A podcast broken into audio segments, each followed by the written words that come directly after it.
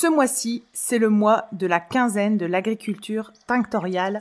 Retrouvez tous les midis du 18 au 29 mars entre midi et 2 une vingtaine d'experts dans leur domaine qui parleront de l'agriculture tinctoriale.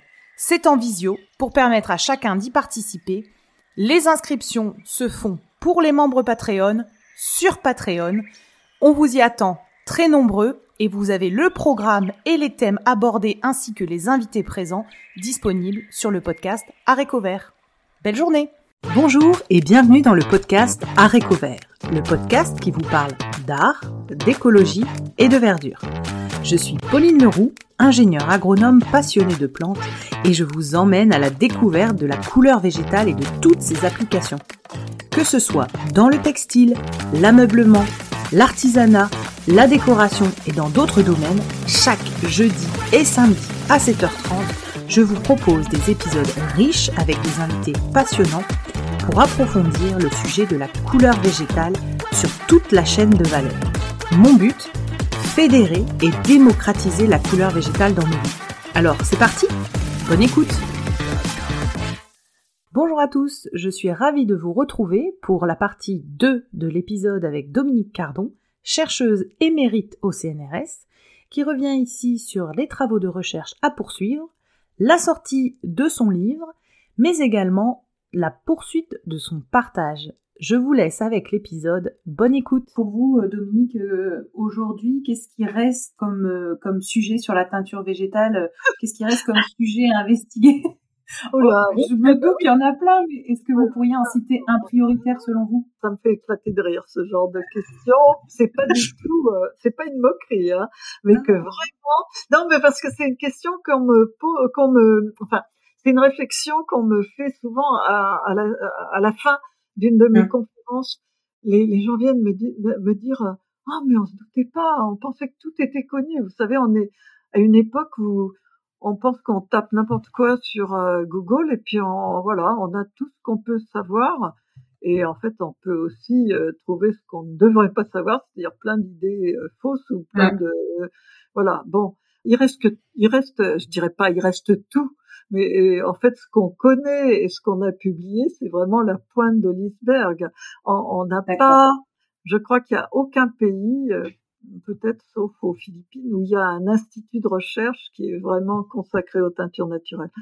Le peu de manuscrits anciens, de documents anciens sur la teinture, le peu de, de recherches sur les possibilités tinctoriales de telle ou telle flore, le peu de recherches sur les composants chimiques de telle ou telle plante, c'est inimaginable. Je veux dire, il y a, il y a du travail pour une armée de chercheurs. Je dirais principalement en biochimie et euh, en botanique. Euh, ce qu'on a commencé à faire en Nouvelle-Calédonie, je l'ai poursuivi ensuite avec Madagascar. On a eu une co-direction de thèse. Il vient d'avoir une thèse et une habilitation à diriger de recherche et un projet, un programme de recherche européen sur la flore de l'île de la Réunion. À chaque fois, à chacune de ces de ces travaux euh, soit thèse, soit projet de recherche, on aboutit d'une part à une meilleure compréhension, à une meilleure, connaissance euh, des plantes tinctoriales euh, traditionnelles, on va dire, et à chaque fois à la découverte de nouvelles espèces avec des potentialités tinctoriales extrêmement intéressantes en termes de tonalité de couleur, en termes de solidité, et en termes d'une relation qui m'intéresse actuellement énormément, c'est-à-dire les relations entre les pouvoirs colorants et l'activité biologique ou, et ou médicinale d'une plante. Il faut savoir que 80% des plantes tinctoriales ont une activité biologique.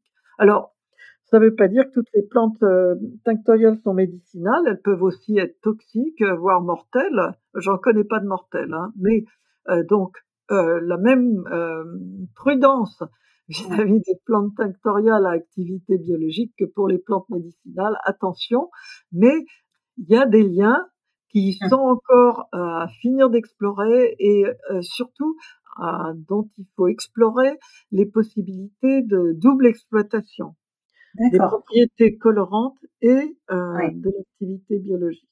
est-ce que c'est pas euh, c'est surtout intéressant du point de vue des activités anti-UV, antioxydantes. Alors il y a beaucoup de plantes qui colorantes qui sont aussi anti-cancer, mais là c'est évidemment une grosse grosse prudence et voir quels sont les liens. Alors ça c'est plutôt fondamental pour l'application, mais je pense que c'est pas innocent, c'est pas inintéressant. Donc il y a, encore du un immense champ d'exploration euh, qui reste et, qui reste à, à, financer, hein, parce que la recherche. Euh, Alors c'est justement. C'est justement ça. Mes deux questions suivantes, c'était est-ce que du coup la relève pour vous est assurée? C'est-à-dire est-ce qu'il y a encore beaucoup de gens qui se lancent dans la recherche? Et deuxième question, est-ce qu'il y a des fonds ou des associations de particuliers qui aident à financer les recherches? Première chose, moi, je suis partie. Pourquoi je suis émérite? C'est parce que j'ai eu plusieurs euh, doctorants qui ont des thèses, qui n'ont pas eu de poste, euh, qui ont dû se recycler ou trouver d'autres moyens de gagner leur vie. Il y a un manque criant de reconnaissance de ce domaine de recherche et un manque criant de postes pour des gens qui se lancent dans ces recherches.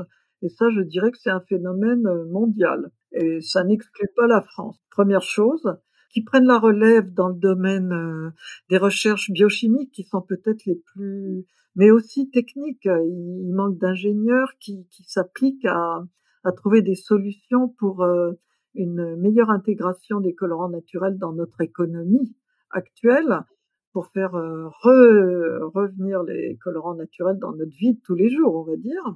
Donc ça, ça manque beaucoup. Euh, mais il y en a peut-être plus donc dans le domaine des sciences que, que dans notre domaine de recherche euh, sciences humaines et sociales où c'est vraiment vous savez on parle beaucoup d'interdisciplinarité mais alors quand on est dans on est obligé de, de se faire mettre dans une des boîtes qui existent encore. Donc si je suis historienne je peux pas faire de recherche en botanique ou alors, si je me présente à un concours, ben, je suis pas assez historienne ou je suis trop botaniste.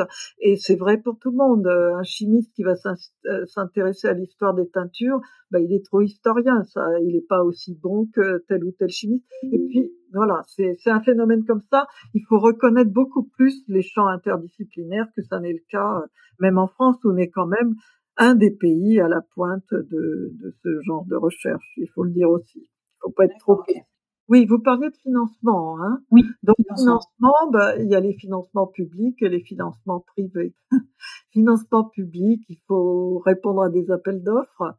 Ils sont rarement euh, ciblés de manière à ce qu'on puisse s'intégrer à ce genre de domaine. C'est une espèce de cercle vicieux. Tant qu'un domaine n'est pas assez développé ou reconnu, on, on, a peu de chances d'obtenir de, ces financements, sauf Bon, des exceptions, c'est le projet Plantin dont je parlais pour euh, pour la Réunion. Il y, a, il y a un progrès dans ce domaine-là. De plus en plus, les colorants naturels sont obligatoirement une des possibilités qui sont envisagées comme alternative aux colorants chimiques ou synthétiques. Et, malgré le lobbying des, des firmes euh, chimiques euh, qui euh, se sentent euh, bizarrement menacées par cette nouvelle émergence des teintures naturelles, malgré ça, il y a de plus en plus de disons d'ouverture vers les, les, offres de recherche dans le domaine des colorants naturels. Mais c'est loin d'être encore suffisant. Hein. Alors pour le privé, pour le privé, bah, c'est tout le problème de, du financement privé en France et en, je sais pas si on peut dire pareil en Europe, je, je, je sais moins, mais les, les mécènes privés en France, euh, bon, qui viennent de contribuer de manière euh, magnifique à la publication de mon dernier livre. En, en matière générale, ils sont largement frileux vis-à-vis de, de, ce genre de, de recherche, malheureusement. Et il n'y a pas de fonds qui existent euh, pour euh, soutenir la teinture végétale? Ça n'existe pas, ce genre de... Oh, pas du tout. Non, non. D'accord, Ça, reste à, ça reste à créer. Ok. Il ne faut pas désespérer. Hein. Je pense que cette interview contribuera peut-être à, à débloquer la situation. On ne sait jamais. Selon vous, en fait, c'est quoi encore les, les verrous qui, qui, doivent sauter pour qu'il y ait plus de, de, personnes, que ce soit des artisans ou des fabricants, des petites entreprises, qui passe à la pratique de la teinture végétale? On en a cité quelques-uns, mais il y a deux il y a des verrous dans deux domaines. Hein. On va commencer par le plus simple. Les verrous techniques, technologiques.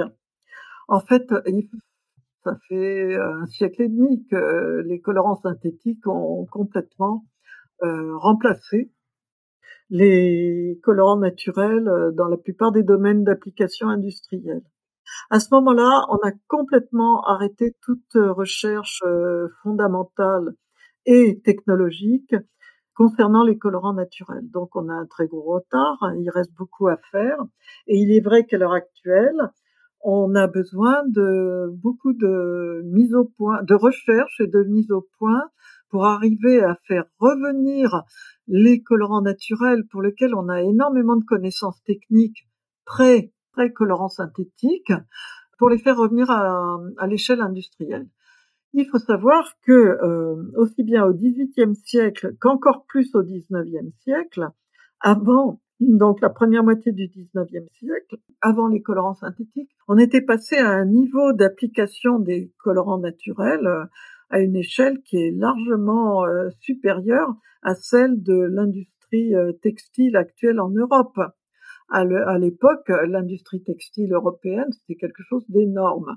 Là, avec le, la chute catastrophique de l'industrie textile en, en Europe, dernièrement finalement, finalement récemment à l'échelle de l'histoire, on, on, a des, des niveaux d'industrie textile actuelle qui sont à peine euh, égaux ou inférieurs souvent à ce qui se pratiquait euh, en Europe euh, au moment où on utilisait que des colorants naturels parce qu'on n'avait que ça. Donc il y a tout ce trésor de connaissances, mais ça c'est vraiment du passé. Il suffirait de partir de là et non pas de repartir à zéro, mais de partir de là et de, de voir comment on peut appliquer tout ce qui a été de, découvert depuis en matière d'application industrielle dans le domaine du textile et de la teinture. Alors, il y a eu un breakthrough, on dit en anglais, je cherche le terme pour l'instant en, français, un espèce de déblocage complet dernièrement avec les extraits de colorants naturels. C'est-à-dire que euh, au lieu de prendre une plante, de la réduire même en poudre fine, et de faire une décoction de cette plante, un genre de tisane, mmh. et d'utiliser le liquide de cette décoction pour faire un bain de teinture, on extrait uniquement ce qu'il y a comme euh, pouvoir colorant dans la plante. Et on obtient une poudre qui est totalement soluble et qui, euh, va pouvoir être utilisée dans l'équipement, dans, dans toutes les machines et dans toutes les installations utilisées actuellement pour les colorants euh, synthétiques. Alors ça, c'est une véritable euh, révolution dans le domaine. Donc il y a ce niveau technique.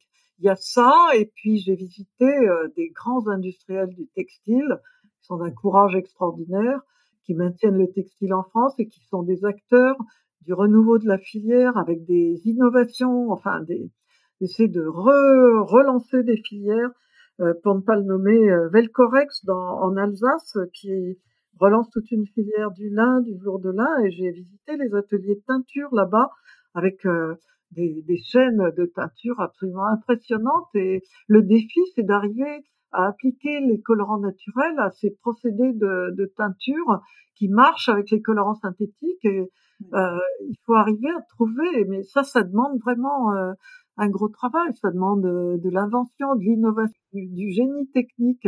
Il nous manque des ingénieurs techniques euh, qui se, qui se focalisent sur ce genre de recherche. Bon, ça, c'est une chose.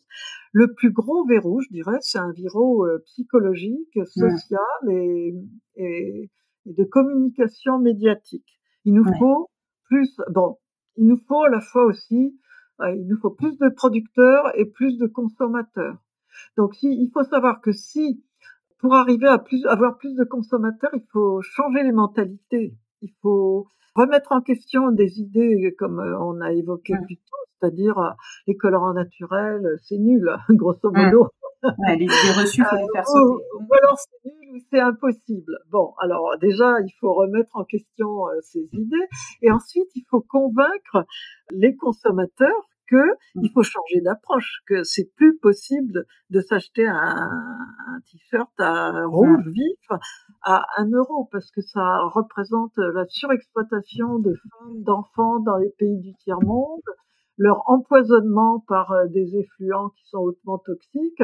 Et donc, il faut savoir en même temps, on a ce problème du coût de la vie actuellement. Comment on va, comment on va réussir à convaincre des gens qui ont peine à, à nourrir leur famille, à boucler leur, euh, leur budget, que maintenant il faut s'acheter des, des, des, des, vêtements euh, plus chers, mais qui dureront plus longtemps. Ça, je pense que c'est et puis que c'est possible et que euh, ce sera plus beau et plus durable. Ben, tout ça, c'est une chaîne pédagogique. Alors, il faut que les colorants naturels soient enseignés, présentés dans les écoles, que les designers, euh, les, les créateurs de mode et que les fabricants de vêtements soient convaincus qu'ils vont trouver des clients pour des textiles plus chers et plus durables. Et puis, il faut que les gens soient conscients que de toute façon, c'est plus possible et que, au fond des océans, on est en train d'entasser des tonnes de déchets de microfibres euh, synthétiques qui ne se dégradent pas. Est-ce qu'on veut continuer à faire ça? Est-ce qu'on est prêt à comprendre que c'est une question de survie? Euh, Je ne sais pas. Euh, moi, je suis vieille, mais j'ai des enfants, des petits enfants. Je veux pas qu'ils soient qu'ils soient en train de mourir empoisonnés ou intoxiqués par tout ça, mais c'est leur choix, hein, c'est pas le mien. J'ai fait ce que j'ai pu, je sais pas. Donc la technique, euh, tout l'aspect, euh, voilà, les idées reçues à lever. Donc je pense que pour lever des idées reçues, il faut communiquer et il faut apporter des preuves factuelles parce que il y a que ça qui va convaincre les gens et il faut euh, ressasser, répéter, répéter parce qu'en face de nous entre guillemets qui essayons de porter une voix, il y a des lobbies beaucoup plus importante. Il y a la fast fashion avec 24 collections maintenant chez les, enfin plus de 24 d'ailleurs collections. Et en fait, je pense que c'est un message qu'il faut marteler et et j'ai l'impression que euh, euh, l'univers de la teinture végétale et de la couleur naturelle est un peu inaudible dans le sens où vous êtes beaucoup, il y a plein de petits artisans qui travaillent, mais c'est pas forcément, il n'y a pas comme une fédération, il y a pas, en fait, j'ai l'impression que vous êtes peu entendu. Enfin, j'ai ce sentiment-là de mes quelques interviews là pour le depuis le début. Donc, euh, c'est très récent. Hein. Moi, je commence la teinture végétale depuis décembre, donc ça fait deux mois que je suis sur le truc à fond. Euh, et j'ai ce sentiment qu'il manque une étape de fédération, de porte-voix, de peu importe l'approche de la teinture végétale, il faut en parler, il faut lever les idées reçues.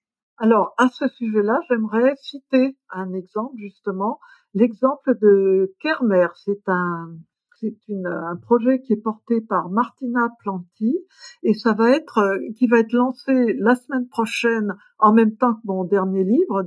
Euh, Martina Planti avec son projet Kermer veut proposer une structure de un porte-parole de justement ce qui est possible de faire hors fast fashion, de proposer une fédération de d'acteurs d'une mode euh, responsable et qui intègre justement euh, les teintures naturelles au sein de toute une filière où on examine absolument à chaque étape la production euh, des textiles. Donc retenez ce Dominique, vous, m'avez parlé de votre de votre nouveau livre, donc les 157 couleurs de Paul Gou.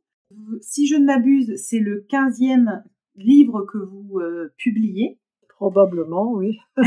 et du coup, je voulais savoir ce que vous pouviez m'en dire. Quel est le sujet? Qu'est-ce qu'on peut retrouver dans ce livre? Et est-ce qu'il est disponible? Je pense qu'il est sorti là en janvier 2023. Euh, qu'est-ce que vous pouvez nous en dire du coup? Alors d'abord, je reviens en arrière. Euh, si j'avais un livre à recommander pour euh, s'introduire à ce monde des teintures naturelles, il faudrait commencer, y compris pour comprendre euh, l'intérêt de mon prochain, de mon tout récent livre, il faudrait commencer par euh, lire le, le, livre que j'ai voulu écrire, qui s'appelle Le monde des teintures naturelles. Il compare l'histoire des civilisations au niveau mondial. Il faut lire la deuxième édition parce que chaque fois que je publie ce type de livre synthétique, j'ajoute tout ce qu'on peut connaître au niveau interdisciplinaire sur le sujet. Et donc, c'est un livre qui présente l'ensemble des connaissances botaniques, historiques, chimiques, anthropologique dans le domaine et en comparant à chaque fois ce qui s'est fait dans telle et telle partie du monde. Et donc, cette connaissance permet de mieux situer chaque nouvelle avancée. Alors, ce qu'apporte euh, donc mon tout récent livre, il faut savoir qu'il est le deuxième de ce que j'ai conçu comme une série. Alors la série, c'est que je me suis rendu compte que justement il y avait des savoirs techniques qui pouvaient être utiles pour notre époque en termes de précision des recettes, euh, des procédés de teinture et en termes de sélection des colorants les plus utiles pour arriver à des teintures euh, grand teint et solides à la lumière et au lavage, et que tout ça n'était pas facile à, maîtriser pour des néophytes. Et donc, je me suis trouvée face à des manuscrits que j'ai eu la chance de rencontrer, qui sont le type de document idéal dans ce domaine, c'est-à-dire que non seulement donc on a ces descriptions de procédés, les noms des couleurs qui sont souvent magnifiques, mais pour certains on savait même pas de quoi qu'est-ce qui désignait réellement comme euh, euh, couleur en réalité, hein, euh, comme gorge de pigeon, ça on peut imaginer, mais rat sur noisette, oui, feuilles mortes ou tabac ou olive pourrie, enfin des choses comme ça.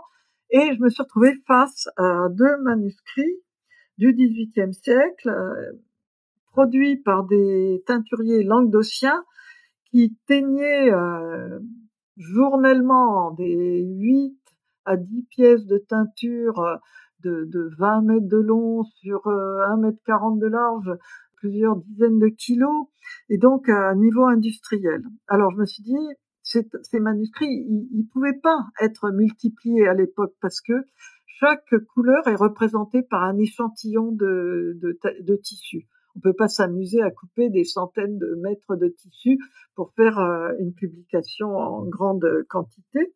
Et donc, j'ai entrepris de publier des éditions critiques de ces manuscrits, c'est-à-dire le texte intégral, euh, les photos de toutes les planches à échantillons. Voilà, ça c'était fait. Et puis, je me suis aperçu que finalement, il y avait des, des praticiens pour qui c'était pas suffisant parce que les procédés sont exprimés avec des mesures anciennes, des mmh volumes en mesures anciennes. Donc euh, les dernières euh, publications que j'ai faites, c'est une espèce de traduction de toutes ces informations en, en données assimilables directement par euh, des professeurs, des étudiants, des designers, des coloristes, des industriels de notre époque. Ah, Et donc, ça voulait dire aussi ajouter les mesures colorimétriques. À l'heure actuelle, dans l'industrie textile, si on commande un bain de, je sais pas, laine à tricoter de telle couleur et qui vient à être épuisé et qu'on en redemande, la manière dont on s'assure de la conformité du deuxième bain avec le premier, c'est par euh, des, mesures colorimétriques et traduction par des données Cielab qui ont été créées par la Commission internationale de l'éclairage, donc CIE, euh, et ça permet, euh, on fait des mesures spectrophotométriques, donc c'est une manière de mesurer complètement non destructive. On appuie un appareil de mesure sur un échantillon textile et ça va projette une lumière qui est standardisée selon un angle standardisé pendant une durée standardisée sur une sur une surface limitée et ça donne des données de luminance et des selon, selon les axes euh, A et B, c'est-à-dire euh, rouge, vert et bleu, jaune. Et ces trois, ces trois coordonnées situent très précisément n'importe quelle nuance de couleur dans un espace euh, colorimétrique, celui du Cielab. Donc, ces données qui sont mesurées ainsi, elles vont permettre de reproduire ou de vérifier euh, la conformité d'une couleur avec une autre couleur. Donc j'ai publié ça dans mes dernières publications. Ces données Cielab sont fournies et ça permet de vérifier la conformité de chaque expérimentation qu'on fait de reproduction des couleurs avec l'original. Et, et c'est très très important. Ça permet aussi de d'identifier, par exemple, on prend une couleur qu'on trouve dans un échantillonnier euh, de, de n'importe quelle euh, époque on va pouvoir le rapprocher de la couleur euh, appelée, euh, je sais pas, écarlate par tel ou tel teinturier. Est-ce que l'écarlate de tel ou tel autre teinturier est proche? Ou distant de l'autre. Ça permet aussi pour les, euh, je peux partager, je peux aussi partager ces données avec un teinturier japonais, comparer un bleu du XVIIIe siècle d'un teinturier français avec le bleu d'un maître de la teinture japonais euh, de n'importe quelle époque.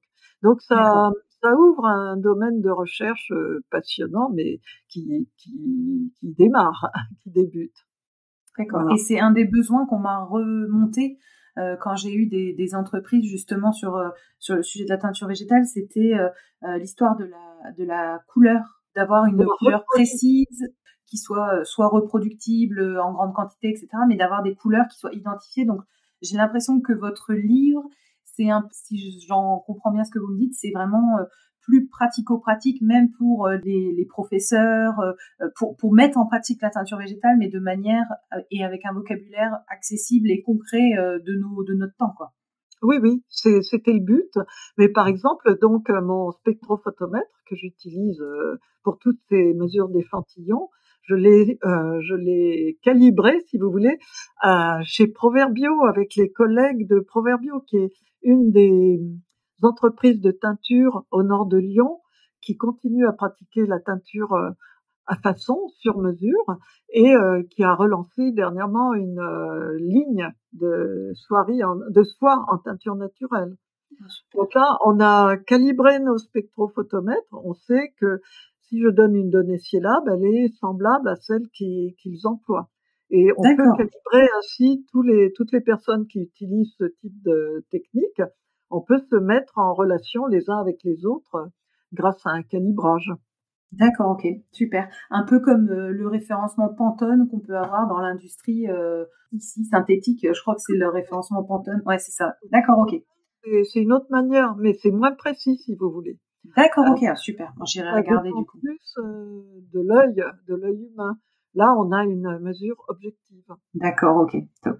Alors, qu'est-ce que vous pouvez aussi nous dire, euh, nous dire d'autre sur votre votre livre? Ah, Pourquoi 157 couleurs du coup? Oui, voilà.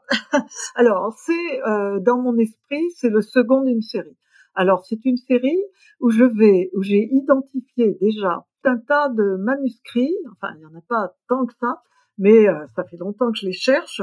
Des manuscrits qui, qui présentent toutes ces informations, c'est-à-dire qui complètent les procédés par l'illustration grâce à un tissu teint, un échantillon de tissu teint. D'accord, ok. Des documents rares et précieux.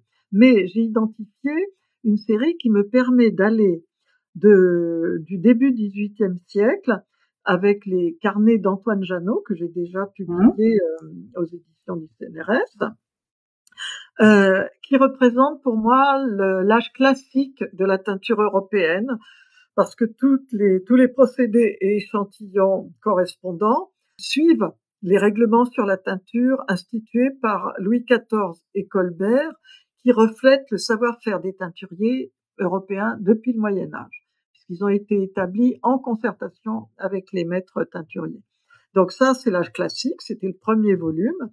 Paul Gou, il représente le deuxième âge de la teinture, c'est-à-dire une époque qui est influencé par la, philosophie de l'encyclopédie, c'est-à-dire on a une ouverture sur les lumières, on veut comme le premier partager, sinon ils écriraient pas de manuscrit, mais où Paul Gou ose pour la première fois glisser vers des expérimentations qui s'écartent petit à petit et très prudemment et très, euh, je dirais, empiriquement d'une manière euh, scientifique presque, des, des règlements en introduisant petit à petit des doses de plus en plus grandes de, de colorants qui étaient soit pas connus, soit interdits par les règlements euh, de la teinture de Colbert. C'est-à-dire qu'il introduit euh, une grande partie des bois tinctoriaux qui sont mmh importés de, de, pays non européens.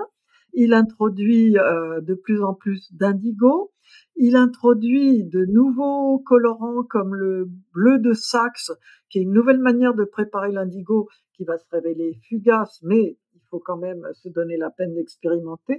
Donc c'est vraiment un esprit de recherche et il introduit toutes ces couleurs. Et ce qu'il introduit aussi, c'est ce recyclage systématique des bains de mordançage et des bains de teinture. Et ça, c'est un modèle d'écologie et d'économie pour notre époque. parce que certes, il obéit au règlement, par exemple pour le pour l'écarlate, qui est un rouge extrêmement vif, obtenu avec la cochenille. La cochenille, c'est, il en faut beaucoup, il faut beaucoup d'insectes. C'est le colorant le plus cher à l'époque. Et donc, on est obligé pour obtenir euh, ce rouge vif d'en avoir un minimum dans le bain de teinture. Mais il a, il crée toute une cascade de colorants moins intenses qui rend de plus euh, très beau quand même parce qu'il introduit un autre colorant, le bois de fusté, et donc ce qu'on perd en rouge, on, le gagne en orangé. Et il exploite ça jusqu'à des roses pâles qu'il va appeler chair, chair pâle, chocolat au lait, chocolat au lait pâle. Et le résultat de tout ça, c'est que les eaux, les effluents de sa teinturerie contrairement à ce que, à une des idées reçues qu'il faut combattre à notre époque, elles sont pas rouges vifs, elles sont pas polluantes, elles sont claires. C'est de mmh. l'eau quasiment pure. Il s'attache à fixer chaque molécule de colorant et de mordant sur la fibre. Super. Ça, c'est un modèle pour notre époque. L'essence de cette couleur, c'est ça, parce que justement, à partir d'une couleur euh, répertoriée dans les règlements, il en crée une infinité d'autres et j'ai voulu les publier. Ce que je voudrais dire aussi, c'est que donc parmi mes projets, je vais continuer parce que c'est une série. Alors après, il y a un troisième volume qui, concernera, enfin des manuscrits aussi avec des échantillons teints, et ça, ce sera la période post-révolutionnaire. Donc comment les industriels du textile rebondissent après euh, tous les bouleversements euh, dus à la Révolution, aussi les progrès de la chimie, euh, en partie dus justement à cette recherche de nouveaux colorants. Donc il y aura un troisième volume, première moitié du 19e siècle, et le dernier volume, ou l'un des derniers volumes, c'est l'arrivée des colorants synthétiques, donc un, un ouvrage où il y a de très nombreux échantillons de teinture, certains teints encore avec des colorants naturels et d'autres avec des colorants synthétiques. Et euh, une des possibilités d'ouverture, c'est aussi sur euh, des documents du, thème, du même type que j'ai identifiés, alors cette fois-ci dans d'autres langues, comme euh, en Angleterre, où, on trouve des documents semblables. Donc c'est un chantier en cours. J'avais une question. Est-ce que vous pouvez me parler de vos prochains prochains projets? Donc il y a ces, ces deux livres, mais est-ce que vous avez d'autres projets à part l'édition, on va dire Qu'est-ce que vous pouvez nous, nous dire? Absolument. Oui, oui. Alors j'ai des projets, ou, enfin des, des, déjà des débuts de réalisation dans le domaine de la diffusion et de la transmission. Donc je suis impliquée dans la codirection d'une. J'ai deux projets en collaboration avec le. Alors il faut que je donne les références exactes. C'est le Centre de recherche en chimie verte du le département de conservation et restauration de l'université Nova de Lisbonne, qui a pris euh, mes publications tout à fait au pied de la lettre. Donc, on a d'une part une recherche en cours sur euh, les jaunes, les teintures jaunes de, des teinturiers languedociens du XVIIIe siècle, c'est-à-dire les, ceux que j'ai déjà publiés, Antoine hein? Janot et Paul Gou, avec l'application de nouvelles méthodes d'analyse des échantillons et la même méthode qui est la microspectrofluorimétrie, qui est une nouvelle euh, méthode d'identification des colorants sur euh, sur les textiles, qui est totalement non destructive, non invasive. Donc on va appliquer euh, des essais de cette nouvelle méthode sur les jaunes des teinturiers du Languedoc du XVIIIe siècle. Et l'autre projet de recherche, c'est une thèse qui va être faite sur les insectes à lac. C'est donc des insectes comme la cochenille, comme le kermès, qui étaient source de teinture rouge euh, très belles et qui ont donné des, chefs-d'œuvre d'art textile. Donc, on va essayer de voir si on peut les identifier et en même temps identifier, euh, déceler l'usage de différentes espèces d'insectes à lac. Il y en a 36 connus, mais on en a jusqu'ici identifié qu'une seule sur des documents anciens. Donc, on va voir si cette méthode de la microspectrofluorimétrie permet d'aller plus loin euh, dans notre connaissance de cette source euh, animale de teinture naturelle. si je comprends bien, cette méthode, elle vous permettrait d'identifier sur un tissu s'il est teint à partir de, bah de du, coup de ces espèces d'insectes. Oui. Ouais, d'accord, ok. Compris. Oui, oui. Parallèlement, on est en train de, de réunir, de rassembler euh, des échantillons de toutes ces espèces d'insectes et on va faire leur caractérisation euh, chimique. Voilà.